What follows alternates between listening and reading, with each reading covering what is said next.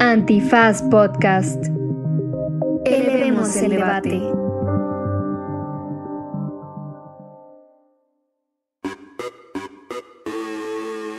Buenos días, buenas tardes, buenas noches, bonita madrugada o cualquiera que sea la circunstancia temporal en la que se encuentren ustedes cumpliendo con sus obligaciones fiscales y tributarias o peleando contra las inmobiliarias especuladoras de algún lugar del planeta.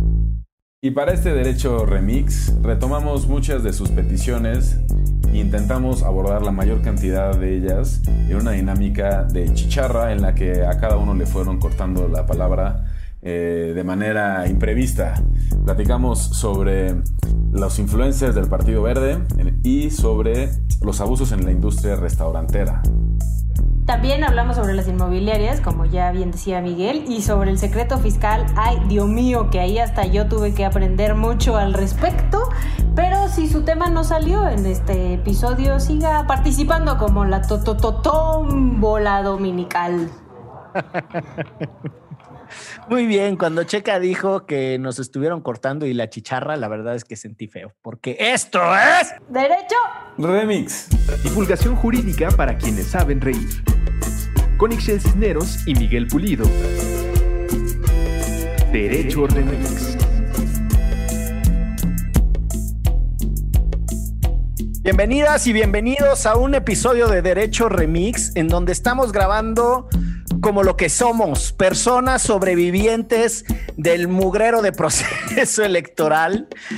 No, no, la jornada electoral en sí misma, me refiero a los días de campaña y a la forma en la que quienes integran a lo que se le conoce como la clase político-electoral de este país intentaron atraer nuestra atención. Está el sobreviviente número uno, Andrés Alfredo Torres Checa. Un aplauso público. No, hombre, sí siento que es como el, el, meme este de Titanic. Sale Rose y sale y dice, han pasado 84 años. Así siento que han pasado los días de campaña, eran exponenciales. Eh, contento de que ya podremos hablar en la discusión política de otras cosas que no sean los TikToks de los candidatos y las candidatas, que de verdad era muy trágico. Sí ya, hombre, platica, platica qué sentiste cuando perdió tu Lini. Que te lo pidieron en redes sociales, además. Oye, ya se me adelantó la, la, de la voz que ustedes escucharon. Ella es Ixchel Cisneros, también sobreviviente del proceso electoral mexicano. ¡Aplauso para ella! Uh, yo me echo porra solita. Uh, uh, Son mis efectos especiales.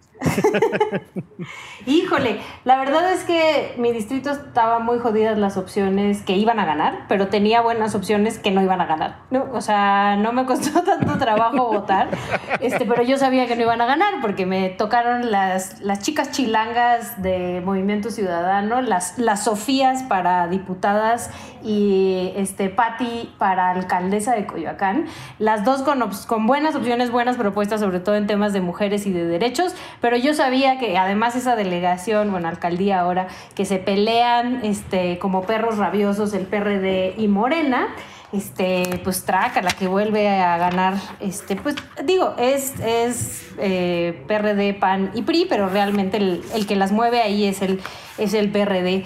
Y, y, que Gabriel Cuadri le gana a Pablo Gómez, qué barbaridad. La verdad es que sí me da un poquito de gusto y un poquito de no, porque ganó Cuadri, pero qué bueno que le ganaron a Pablo Gómez. Y así son todas nuestras, nuestras opciones. Sí, así, lamentablemente así son todas nuestras opciones. O sea, te da gusto que haya perdido Pablo Gómez por todo lo que hizo mal en la Cámara de Diputados, pero es tristísimo que gane Gabriel Cuadri. Entonces, sí es como, chale, no dura nada la felicidad.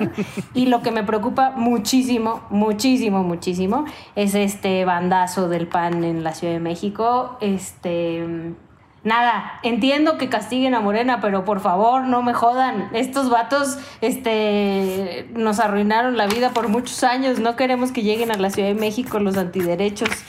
Pues así, así me lo he pasado. Antes de movernos a el hermoso desafío que nos ha puesto la producción para desahogar este episodio, no puedo dejar de seguir el reclamo, la petición, la solicitud la excitativa que le hacen las masas a Andrés Alfredo Torres Checa. Yo también. Para que opine de Atolini y su participación política. Solo por eso vine hoy a trabajar. Pues. el líder estudiantil, ¿no? Que movió a masas y todo, no le alcanzó para convocar a las plazas. La verdad es que, digo, es, es muy difícil porque es igual un poco...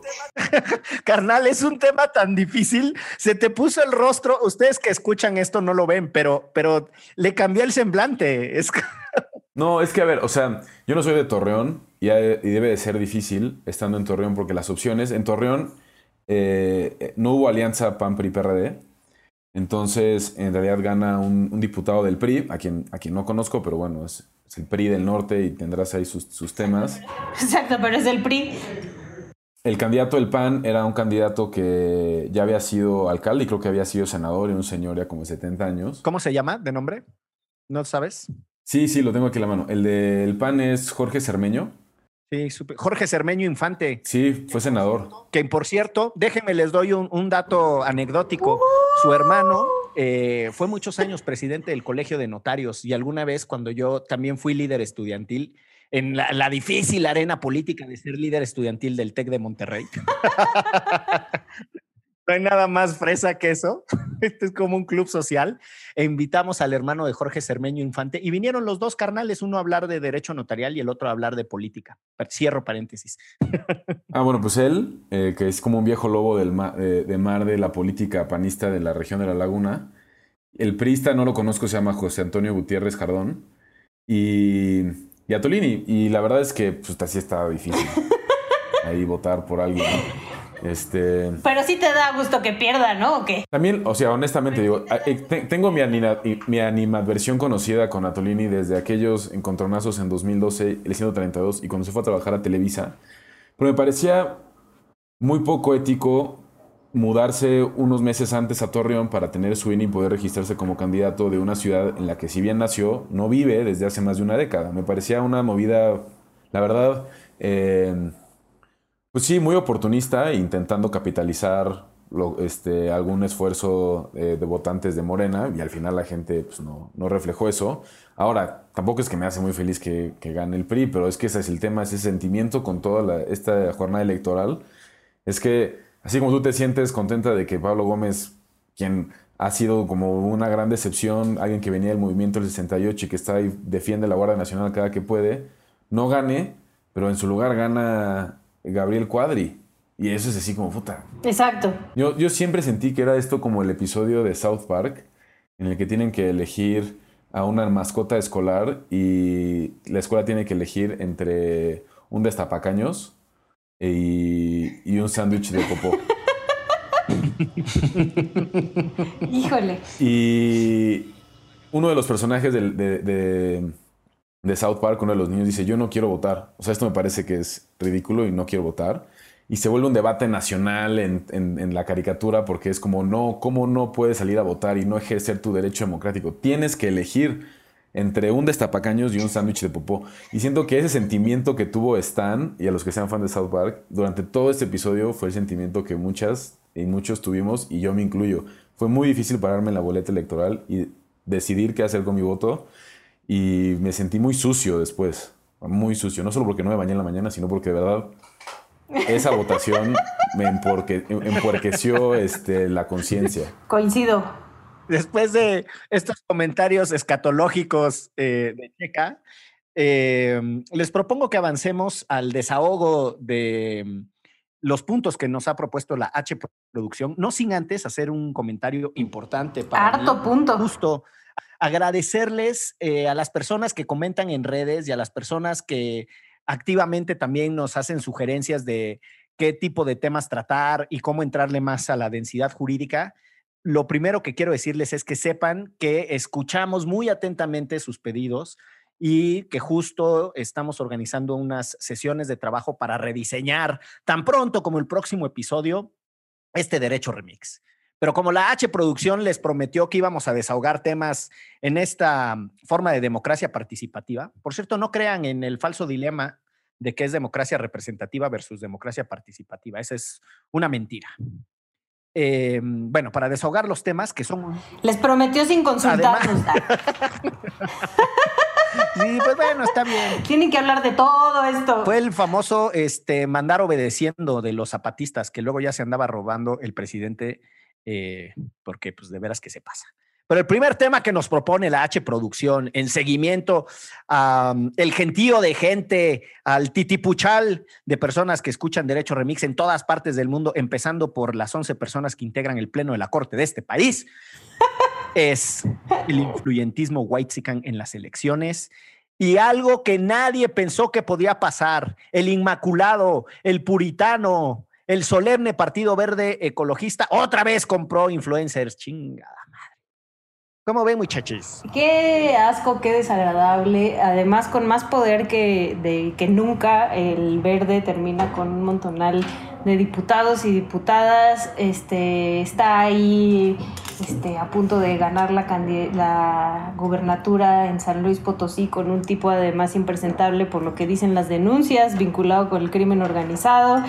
Y lo volvió a hacer. O sea, no es la primera vez que el verde hace esto de comprar a influencers, bueno, pagarles a influencers para que hablen en veda electoral sobre por quién van a votar, en este caso todos porque quieren mucho los animalitos, supuestamente no porque el verde tiene de verde solo el nombre. Este, y al final yo siento que el verde ya tiene como esta ronchita de lana para pagar la multa que le va a poner el tribunal. Y ya es como desde el principio, ya, ya, ya saben que se las van a hacer de pedo, ya saben que están violando la ley, ya tengo mi, mi ronchita para pagar, que además me preocupa mucho de dónde sale tanto dinero del verde, porque además este, le pagan a influencers un dineral, este, ponen anuncios en todos lados y, y además tienen dinero para pagar la multa, lo cual no les alcanzaría con lo que les da el INE, entonces ya desde ahí hay, hay un problema de de dónde sale tanto dinero. Pero lo que, lo que me preocupa es que lo sigan haciendo y lo siguen y lo siguen haciendo y no pasa nada y ahorita tienen este, muchos espacios en el Congreso y además son el partido que puede modificar muchas cosas si se alía con unos o con otros dentro del Congreso. Entonces tienen mucho más poder y siguen violando la ley y siguen haciéndose ricos y no pasa nada. Y, y de lo que dice Excel, al final esta multa que tiene el verde es multa que genera con dinero que le da el INE, entonces nunca le pierde, o sea, no es dinero suyo que estén perdiendo. Y eso es así ya como absurdo.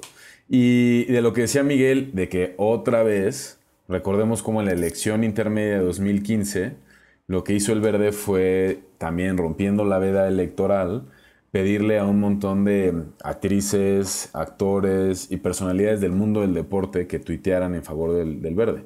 Entre, entre ellos está involucrado el mismísimo Piojo Herrera y Oribe Peralta y otros jugadores. Eh, Así son estos americanistas. Oribe Peralta juega en las Chivas y el Piojo Herrera está en Tigres. en ese entonces no jugaba en las Chivas. Eh, luego, luego, levantando falsos. No, y, fue, o sea, fue una. Obviamente eran estos tweets coordinados que tenían que. O sea, lo que tienen este, como. Esta parte gris es que juegan con la noción de bueno, yo soy ciudadano y les estoy platicando a ustedes, ¿no? Que este va a ser mi voto. Pero cuando ves el análisis macro y te sales del video de Barba de Regil y ves a los cientos de, influencers que estuvieron tuiteando, te das cuenta que es el mismo guion. Algunos hasta se ve que estaban leyendo y repiten la misma lógica de no, bueno, es que a mí me encanta el día del medio ambiente.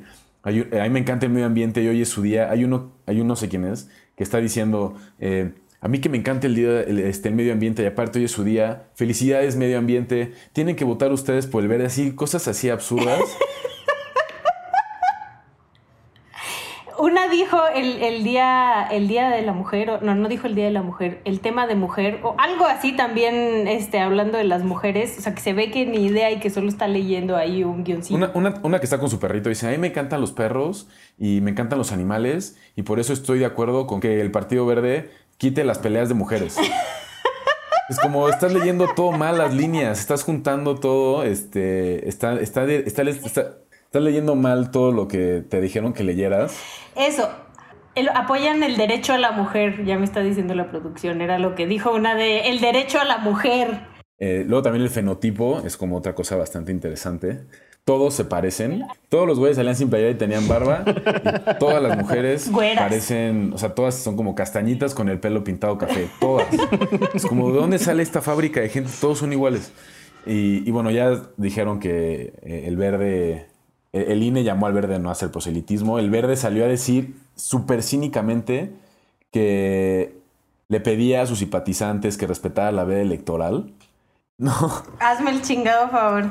Y yo no sé, eso es un delito electoral y podría ser investigado por la, por la FEPADE, supongo que es la, fi- la Fiscalía Especializada para Delitos Electorales, y podría haber repercusiones penales, ¿no? ¿Tendría que? Eh, pasará, quién sabe, pero estaría buenísimo como una sección en uno de los reclusorios llena de influencers.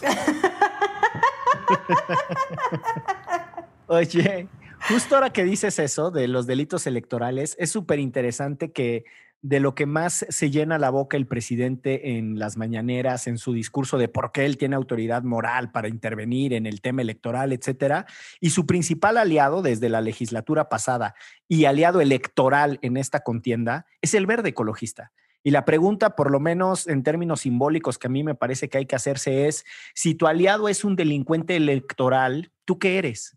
¿No? Porque lo escogieron racionalmente. Morena escogió ir con el verde ecologista, que es lo que es, ¿no? La reincidencia en violar la ley electoral ya derivó hace muchos años en una petición que hicieron distintas personas eh, para solicitar el retiro del registro del verde ecologista. Y hay una discusión sobre la proscripción de los partidos políticos que es muy densa. En el mundo del derecho eh, es muy difícil que se acepte que, por la vía de la sanción penal tú puedas castigar eh, la organización participativa. Los casos más extremos son el de, eh, ¿cómo se llama? El, el brazo electoral de ETA, Euskal Erra Batasuna. Me parece que sí. Los- puede ser. Ahí sí no que me corrija la producción, como siempre le hace con su maldito error garrafal. Está bien, Miguel. Esta vez te daremos un error chiquito porque estuviste cerca. El brazo político de ETA es Erri Batasuna, una coalición política española surgida en 1978. Se definía a sí misma como de izquierda a Berchale y su objetivo principal era la independencia y el socialismo para Euskal Herria, que es el nombre del País Vasco en euskera. Pero bueno, eh, como sea que se llame, Batasuna, eh, sí es un partido proscrito, por cierto, eh, en su momento por Baltasar Garzón y luego eso generó mucha polémica. Y en México no tenemos eso, ni siquiera con los dos grandes escándalos electorales bien documentados durante el periodo del IFE, en ese entonces de José Woldenberg, Jaime Cárdenas, Mauricio Merino, eh, Alonso Lujambio, Jackie Pechart y otros, que castigaron a los amigos de Fox con 540 millones de pesos del año 2000, o sea que es un dineral, y a, Peme- y a Pemex y al PRI por el Pemex Gate con mil y tantos millones de pesos, en donde la presión también era cancélenle el registro por el tipo de maña que hacen y porque no puedes tener un contendiente electoral con esos niveles de violación de la ley. El Partido Verde Ecologista se vuelve a poner en esa circunstancia y como ya dijeron, pues al final les dan igual las pinches multas porque las pagan con dinero público. Y por cierto, para quienes dicen que ahora sí se están iniciando procesos como el de los Oya contra los del pasado y que la chingada, que se acuerden, eh, por favor, que en el 2000 Fox también hizo algunas cosas ahí con el Pemex Gate y Pancho Barrio, que estaba en la Secodam, fue tras de algunos funcionarios públicos relacionados y de hecho Ricardo Aldana, que era dirigente eh, del sindicato, tenía un proceso judicial, pero no podían ir con él porque tenía fuero, lo mismo que Romero de Champs y eh, Rogelio Montemayor, que fue gober ex gobernador de Coahuila, en su momento director de Pemex, fue a dar al botiquín, ¿eh? así como Lozoya, por lo mismo. Entonces tampoco es tan inédito el caso Lozoya para quienes dicen que la 4T sí cambia, mismo mugrero que las babosadas de Fox. Pero bueno, eh, la otra cosa que me interesa... Que ayer se vistió de luto, por cierto. ¿Quién? Fox. Ay, no. Se vistió de luto porque iba a morir la 4T. Esos niveles de folclorismo. No, los- no- los no me percaté. No, yo voté y después no vi Twitter hasta en la noche, en donde, por cierto, me insultaron recurrentemente por utilizar lenguaje inclusivo. Y lo que más me fascina es que los que me dicen que escribo mal, escriben con las patas. Yo escribo mal porque decido escribir mal, señores. Ustedes no saben escribir bien ni aunque quisieran. ¿eh? Ya me encabroné, pero bueno. Ahora ese ruido, ¿qué pedo? Ah, chingao, la H producción nos está informando Que si te que tenemos tiempo para agotar los temas. Puta madre. Ya me quedé con cosas que quería decir en el tintero. Volvió la maldita chicharra. Avisen, ¿no? Porque pues, si no, uno se distrae. Este, bueno, muy bien. Por lo menos que nos pongan un, un relojito. Un relojito. Esto es como el programa de José Ramón y Faitelson. En un minuto tenía que comentar todos los eventos deportivos del país. Híjole. Shotzer Carolina Padrón. Oye, vamos, a aplicar la del reloj legislativo. O sea, pues como pasó algo, entonces se extiende el tiempo de la cápsula. Pero bueno, para que no nos pase lo mismo en la siguiente, porque no sé si ya me comí un minuto del siguiente bloque y nos va a sonar la chicharra, vamos a empezar con el otro tema que nos propusieron, el abuso laboral en los restaurantes de la Ciudad de México. Bueno, no sé si solo los de la Ciudad de México, porque la explotación laboral se da en todas partes. Eh, pero parece que es... Pues sí, más bien era en, el ambiente restaurantero. O sea, salió a relucir el caso de Puyol, este restaurante eh, de Enrique Olvera aquí en la Ciudad de México, donde una chef denuncia que, o sea, que le iban a pagar 14 mil pesos por horarios tremendísimos, así de 5 de la mañana a 3 de la mañana y además con... Eh, pues con unas exigencias muy específicas y, o sea, que te venden esta cosa de vas a trabajar con el mejor chef de México y entonces tienes que aguantar todo y, y te vamos a pagar la maravillosa cantidad de 14 mil pesitos. Pero después de eso empezaron a salir varias otras denuncias, este, igual sobre cómo el ambiente eh, restaurantero en general en el país, pues se violan los derechos laborales, no solo de los chefs y las chefs, sino también meseros, meseras, ¿no? O sea, como que es, es un espacio em, donde le, abusan, ¿no? el quienes trabajan, quienes son dueños de estas empresas, de sus trabajadores, pero además también ya hay denuncias sobre acoso, sobre violaciones, lo cual también es muy recurrente en restaurantes y bares por los propios jefes, por emplea, digo, por otros empleados o hasta por clientes. Em, lo que es tremendo es ver cómo eh, los derechos laborales en este país son una burla, ¿no? O sea, 14 mil pesos por una jornada eh, laboral de más de 12 horas, porque ahí están este, todo el tiempo parados, además sin horario para comer, que era lo que denunciaba la chica, que tenías que, que, casi comer mientras cortabas las verduras y las frutas y tenías que agradecer todos esos malos tratos porque ibas a trabajar con Enrique Olvera. Em, creo que es un reflejo de lo que sucede en este país en muchísimos espacios y como el, outsourcing, ¿no? donde a veces ni, te contrata directamente el restaurante o no, o no tienes otros derechos laborales más allá de tu sueldo. Y empezaron a salir, les digo, un montonal de casos de muchas chicas y chicos denunciando lo que sucede en restaurantes y de cómo además estos chefs reconocidos mundialmente pues se paran el cuello por ser los chefs reconocidos mexicanos y, eso, mm, aunque ellos ganen millones, yo no sé si ustedes han ido a Puyol, pero este, una cuentita de Puyol te sale como en cuatro mil pesitos, este, pues que no tengan para pagarle a sus trabajadores, pues sí me parece algo bastante miserable.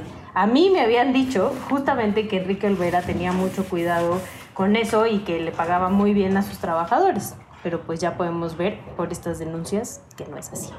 Es súper interesante el eh, fraseo que utilizaste de no tienen tiempo para comer mientras están preparando la comida.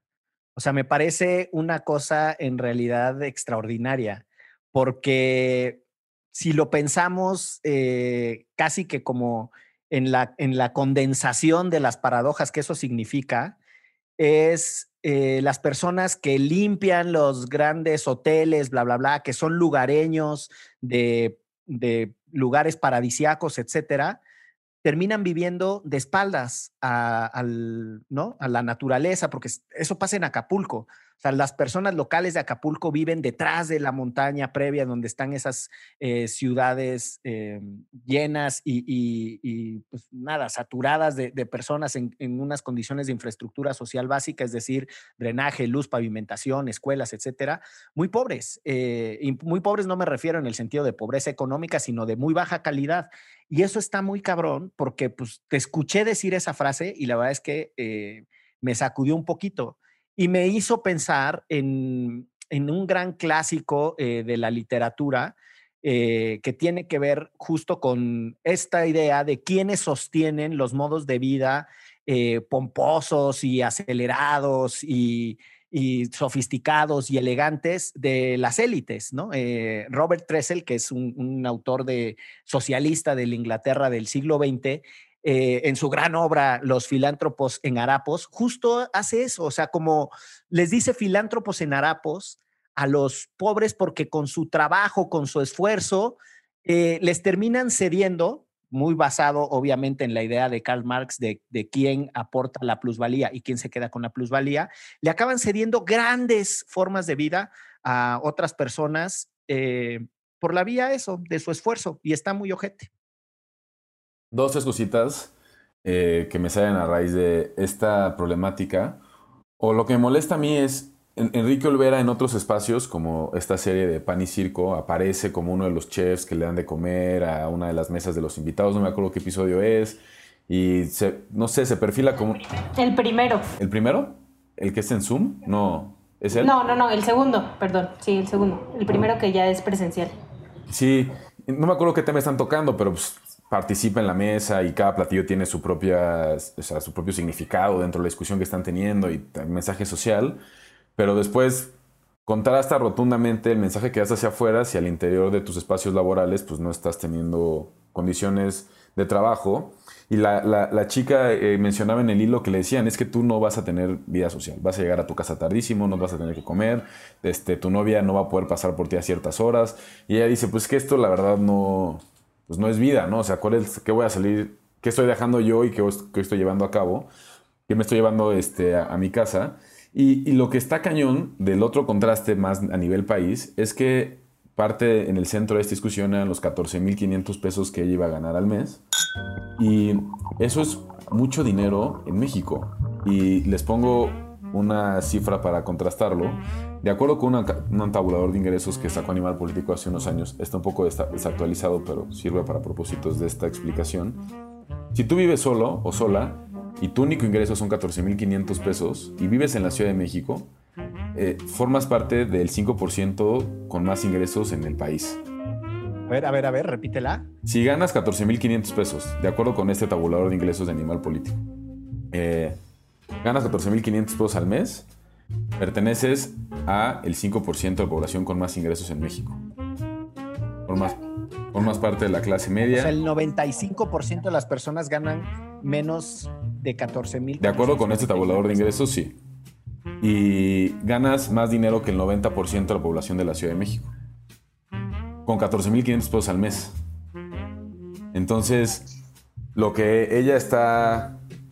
O sea, muchos sabemos que la Ciudad de México es carísimo, o ciertas zonas de la Ciudad de México pueden ser muy caras, que las rentas no te alcanzan para eso, pero incluso sigue siendo brutal comparado con otros salarios que hay en esta ciudad. Eh, y bueno, no se diga del el país. Y quería decir más cosas, pero está sonando esta chicharra y no me voy a poner como Faitelson a gritar aquí y gritarle a José Ramón que él habla más y que no tengo tiempo y que esto es culpa de él porque nunca me cede la palabra, pero... dijo que no se iba a poner como Faitelson y sigue hablando. y yo el único Puyol que conozco es al defensa catalán. Ah, Carles Puyol. Oye, Nunca he ido a comer a ese restaurante. Pinche chicharra me dejó sin hablar de la Procuraduría Federal del Trabajo porque era un tema que, conectaba con la pregunta del usuario. Pero bueno, ni hablar. Eh, ya saben, todos los temas los vamos a retomar. Estamos haciendo rediseños de, de, nuestros episodios. Va a estar muy bonito, pero mientras nos vamos a una pausa porque esto es... Derecho. Remix. Ayúdanos a llegar a más personas y seguir elevando el debate. Conviértete en nuestro suscriptor en patreon.com diagonal antifaz. Por un dólar al mes tendrás acceso a contenido exclusivo y nuestro agradecimiento en cada episodio. Patreon.com diagonal antifaz. Todo el dinero que recibamos lo reinvertiremos en publicidad para incrementar nuestra audiencia y ser una comunidad más grande. Patreon.com diagonal antifaz. Elevemos el debate. Y regresamos a fútbol picante, esto, la mesa más picante de la política nacional. Este, Andrea Marín, no, ese es el otro, la otra televisora. Ya estás mezclando cosas. Ya estoy mezclando, estoy mezclando. Así me dejó todo atolondrado la jornada electoral. No, retomando, retomando las solicitudes y las peticiones de los podcast escuchas de Derecho Remix, uno de los temas que nos han mencionado en más de una ocasión, no solamente a, raíz de la semana pasada, sino en más de una ocasión, es qué onda con las rentas en la Ciudad de México, la gentrificación, cómo puede ser que tengamos tantos espacios en renta eh, cuando al mismo tiempo hay tanta gente que está buscando un departamento eh, o una casa. Y esta atención, y, les prometemos y hacemos esta, esta promesa ante notario público, como en su momento Peña Nieto hizo todas sus promesas de campaña. No me arrastres, compa. Te lo firmo y te lo cumplo. De traer lo más, lo más pronto posible eh, a Calicho Escofié eh, para que nos platique, porque ella es una es, es un eh, especialista en estos temas y, y, seguramente podrá dar mucha más información. Pero así de a bote pronto están de locura las rentas en la Ciudad de México. No tiene sentido que tengamos tantas, tantos lugares en renta, que no haya ningún tipo de tope salarial, o sea, ningún tipo de tope respecto a las rentas, y que además los desalojos estén durante la pandemia totalmente fuera de control. Eh, no sé cómo lo han vivido ustedes, no sé qué historias tengan por ahí. Eh, ha habido muchas en redes sociales, las del Café Trini, por ejemplo, eh, desalojaron a todo el, edificio, al parecer van a hacer ahí un, un como megaproyecto acá más novedoso en el centro, y así está toda la ciudad. A ver, sí es una locura lo que este, paga una persona aquí en la Ciudad de México por una renta, sobre todo en ciertas áreas ¿no? muy específicas. Eh, y, pero también hay que entender que muchos de nosotros y nosotras llegamos a invadir, ¿no? Este, sobre todo pues recientemente digo, siempre hemos llegado a invadir, maldita sea, este, nosotros los blancos privilegiados, pero eh, y que lugares que históricamente eran pueblos, ¿no? A mí me toca ver ahí en, en Colonia, que se llama el Pueblo de los Reyes, además en Coyoacán, como en un principio eran muy pocos edificios. El mío este, lo construí en 1960, 1970, pero cada vez hay más y más y más edificios o estas pequeñas casitas ¿no? que, que pues, solo puede pagar cierto tipo de personas. Y cómo hemos empezado a invadir a lo que era el pueblo de los reyes, un pueblo muy histórico que viene desde antes de la conquista, y donde hay familias que viven ahí históricamente, ¿no? O sea, que sí, por generaciones siguen viviendo ahí, seguirán viviendo ahí. Y cómo eh, yo estoy en el, grupo de Facebook de los vecinos del pueblo de los Reyes y cómo mantiene todavía esta parte de somos pueblo y aquí en esta pollería puedes comprar esto y tenemos tapicería y tenemos como todos estos oficios, la carpintería del pueblo eh, y cómo te puedes ir vinculando las fiestas de las iglesias, cosas por el estilo. Pero también he empezado a ver cómo ya hay gente que se queja, por ejemplo, de que haya muchos cohetes porque las mascotas, porque contaminan, porque etcétera. Y, y la misma gente del pueblo les contesta ahí en el grupo de Facebook como, a ver, históricamente el pueblo de los reyes es un pueblo religioso con muchas iglesias, el cual casi todos los fines de semana tenemos fiesta y casi todos los fines de semana hay cohetes. ¿Te molesta? ¿Para qué te vienes a vivir aquí? Esto es algo que históricamente sucede en este lugar y el invasor o la invasora realmente eres tú. Entonces, no te gusta cómo nosotros este, vivimos nuestras fiestas, pues este no es un lugar para ti, ¿no? Entonces, como el querer... Em, pues sí, el querer llegar a cambiar la, la, historia de un pueblo como el pueblo de los reyes, en este caso específico, me parece tremendo. Y cómo la gente no se da cuenta. Es como yo estoy rentando mi apartamento y me molesta que mi mascota se asuste por, por los cohetes, cuando es realmente una cuestión histórica de que a ellos eh, además les, les reivindica como pueblo, ¿no? Entonces, el no entender esta onda sí, sí me parece tremenda y el cada vez las inmobiliarias están comprando más y más y más espacios, no solo en el Pueblo de los Reyes, sino en general en la Ciudad de México. En Coyoacán ha sido un escándalo este, las, las cuestiones de corrupción, sobre todo con Mauricio Toledo, que fue nuestro delegado en ese entonces, también fue nuestro representante eh, en la asamblea en ese entonces y ahora además puso a su mano derecha, que es nuestro nuevo alcalde en, en, Coyoacán, de cómo se hicieron ricos vendiendo estos lugares y entrando a, por ejemplo, a casas em, y desalojando familias para hacer edificios, ¿no? grandes edificios. Eh, está la Torre Mítica, ahí cerca del Metro Coyoacán, que es ahí Benito Juárez, pero es muy parecido a cómo pues, les están quitando el agua a, a las, los, las em, pues, las personas que tienen años viviendo ahí para poder darle, de, darle el agua a todas estas personas que van a vivir en esta gran torre, en, la torre mítica. Fíjate que escuchándote el, el, tema este de los vecinos, el ruido, quién llega y tal, y, el, digo, más allá de, de, que si el que llega es un invasor, que me parece un, un término bien interesante el que utilizas, eh, o una, una eh, colisión de, derechos. Me parece que una aproximación compleja a los derechos y entender que ahí hay, eh, pues sí, derechos culturales y que forman parte también de la colectividad y que en ese sentido no es que le pertenezcan a un solo individuo y no son de orden patrimonial, pues evidentemente entran en tensión muy fuerte con otra eh, noción de derechos, con otro desarrollo de derechos que son los que pues eh, sobre todo para la gente urbana, profesionalizada, aspiracionalmente eh, conectada con el occidente, le suenan más, ¿no? Que son el derecho a la intimidad, a la no contaminación acústica, etcétera. Eh, hay un caso muy, muy famoso en, Francia que fue resuelto ante el Tribunal Europeo de Derechos Humanos. me van a disculpar mi francés, pero es el caso de Flamenbaum. Flamenbaum, pues este, contra, Francia y justo tiene que ver con contaminación auditiva. Este era un caso por un aeropuerto, pero bueno, lo dejo ahí porque me parece eh, que es súper interesante ese asunto. Y la otra cosa eh, sobre las inmobiliarias y la, la forma en la que se especula con el suelo, no pretendo bajo ninguna circunstancia explicar lo que en su momento, cuando cumplamos ese compromiso que acaba de hacer Checa con la audiencia, de que invitaremos eh, a Calicho. Eh, eh, ese conocimiento es insuperable y habrá oportunidad para escucharlo. Pero sí me gustaría dejar aquí nada más la idea de que otras sociedades han resuelto el problema de la especulación inmobiliaria con con medidas intervencionistas de regulación de renta. En su momento Nueva York lo tuvo que hacer.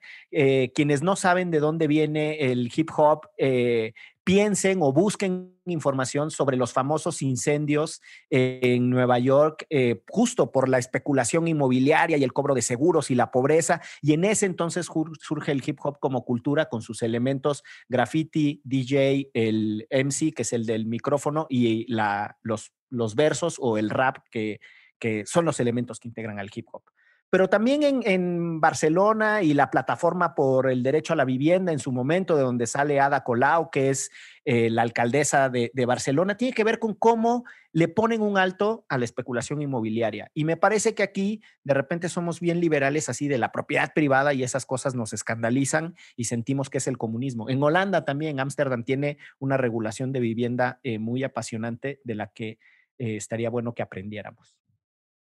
Y solamente antes de que suene la chicharra, que seguro sonará en cualquier momento, eh, un dato que, que tuiteaba Calicho justamente es que en México hay más casas sin gente que personas en Panamá o en Uruguay. Hay 5 millones de viviendas sin gente en este país. Así podríamos resolver de una u otra manera la situación de personas que están en la calle. Lo logré.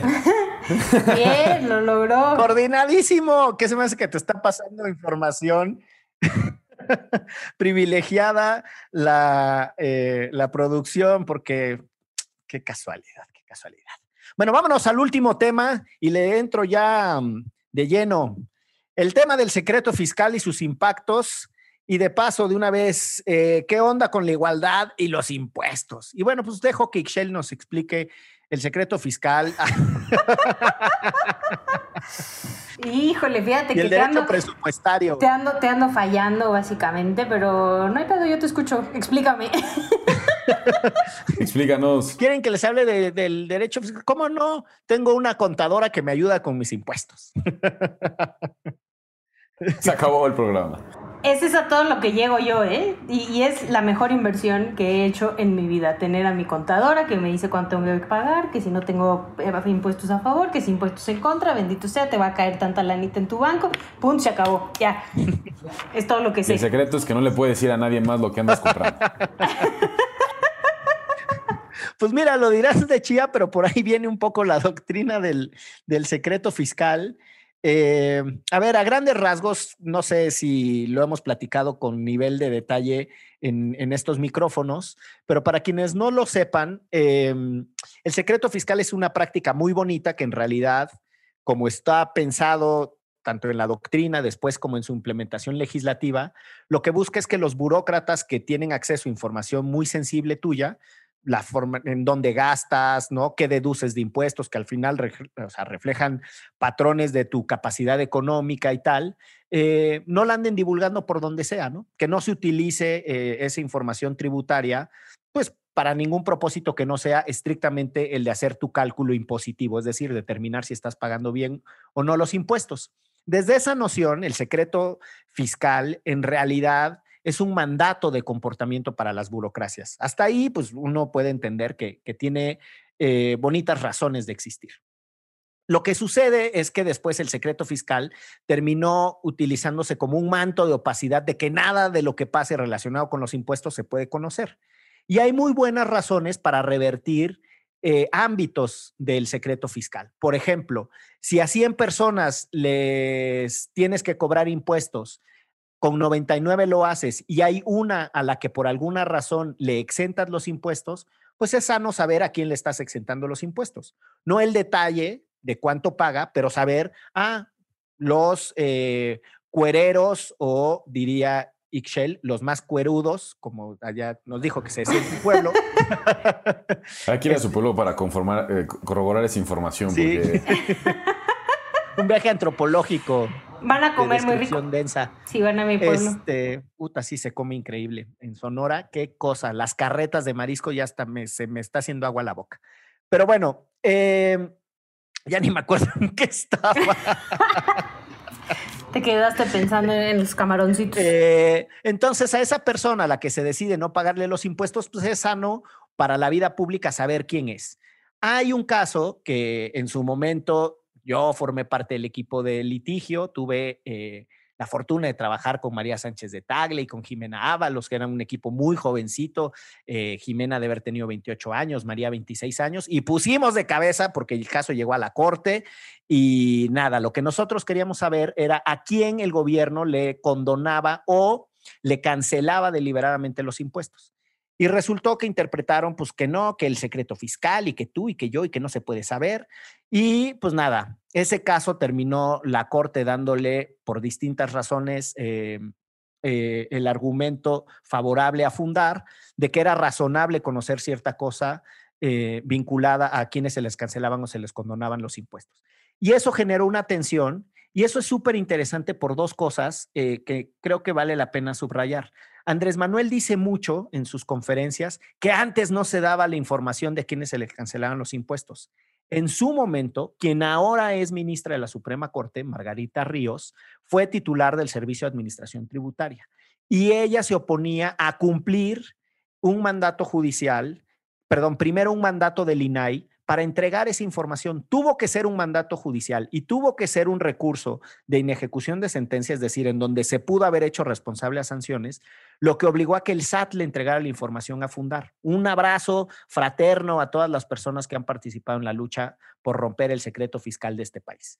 Cierro nada más con una referencia al tema de eh, la desigualdad tributaria y por qué es importante cuestionarnos el rol de los impuestos también para construir sociedades más justas. No solo, y esta es la idea central, porque quienes tengan más paguen más o quienes sus actividades económicas devasten más o afecten más los bienes públicos paguen más impuestos. Para quienes dicen, no, que por qué Uber tiene que pagar impuestos si no sé cuál. Oiga, su coche está rodando todo el día del punto A al punto B, desgasta la superficie eh, de rodamiento o la superficie de tránsito, para decirlo de otra forma, es decir, el asfalto, pues eso lo vamos a terminar pagando otra vez los ciudadanos con nuestros impuestos, que no, no, hicimos dinero de un Uber pasando de un punto A a un punto B todo el pinche tiempo. Es razonable que el que hace dinero con un vehículo rodando eh, pague más impuestos. Bueno, no solo por eso, sino también a quienes tendríamos que dejarles de cobrar impuestos por buenas razones. Y ahí hay un litigio muy bonito en la corte de Luisa Conesa, eh, eh, con un argumento brillante sobre eh, el tema de las toallas femeninas y por qué tendríamos que ver distintos esos impuestos. Ya me robé casi todo el segmento, pero queda tiempo para que le suene la chicharra a alguno de ustedes. Pues a ver, yo, yo tampoco sé de derecho. Ah, quedaron anonadados con el tema fiscal. No, pero me parece muy interesante porque entonces no es de que siempre todos los impuestos nos ayuden a combatir la desigualdad. Hay impuestos que pueden ser completamente regresivos, como el que tienen ahorita eh, el caso de menstruación digna, donde estás atacando en específico a, a la mitad de la población con un impuesto que no es, eh, o sea, que en realidad es injusto. Pero entonces, ¿qué se puede hacer o qué se ha hecho o qué está por hacerse para que este secreto fiscal se rompa o las empresas que más ganan paguen lo que les corresponde o no necesariamente transita? Eso es lo que sí enchila, ¿no? Porque además este, esa banda se la pasa quejándose por lo menos de los gobiernos y de la gente pobre y, esta cosa de échale ganas y, y, este, y te va a ir bien en la vida o de que ellos eh, pagan muchos impuestos y la neta es que quienes jinetean los impuestos y quienes no pagan son quienes más tienen. O sea, una persona que no, este, pues, que no tiene tanta lana, pues ni contador ni a contador llega, pues. O sea, sí creo que esta banda y sus outshores y mandando dinero a todos lados se chinga nuestra lana. Éjele, lo logré. Pues ahí está, con ese ruido espantoso de la chicharra que agarró eh, cerrando el argumento Ixchel. Nunca sabremos si iba a decir más cosas o solo se hizo la elegante para coincidir con el timbre. Nos despedimos de este derecho remix eh, cronometreado, así como las etapas en el Tour de France, ¿eh? para que vean. para que sigas con tu y- francés. Exacto. Y nada, no se pierdan el siguiente episodio, no dejen de participar. Qué chingón que nos hacen sus comentarios de qué tipo de desahogo de episodios les gustan más que otros. Porque de verdad, de eso se trata esto, de tener una comunidad. Y salvo que hubiese más comentarios de su parte, Ánimo a todos y todas con la cruda de la democracia. Híjole. No, o sea, ánimo y a chingarle, ¿no? Porque esto no se acaba el 6 de junio. Hay que seguirle. no, al contrario. Totalmente de acuerdo, apenas empieza. Y bueno, vámonos porque esto fue... Derecho. Remix. Divulgación jurídica para quienes saben reír. Con Ixel Cisneros y Miguel Pulido. Derecho Remix.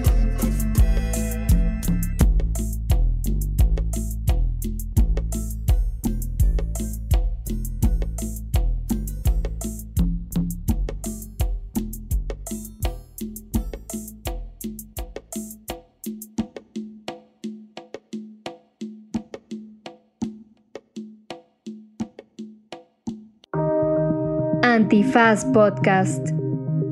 Elevemos el debate.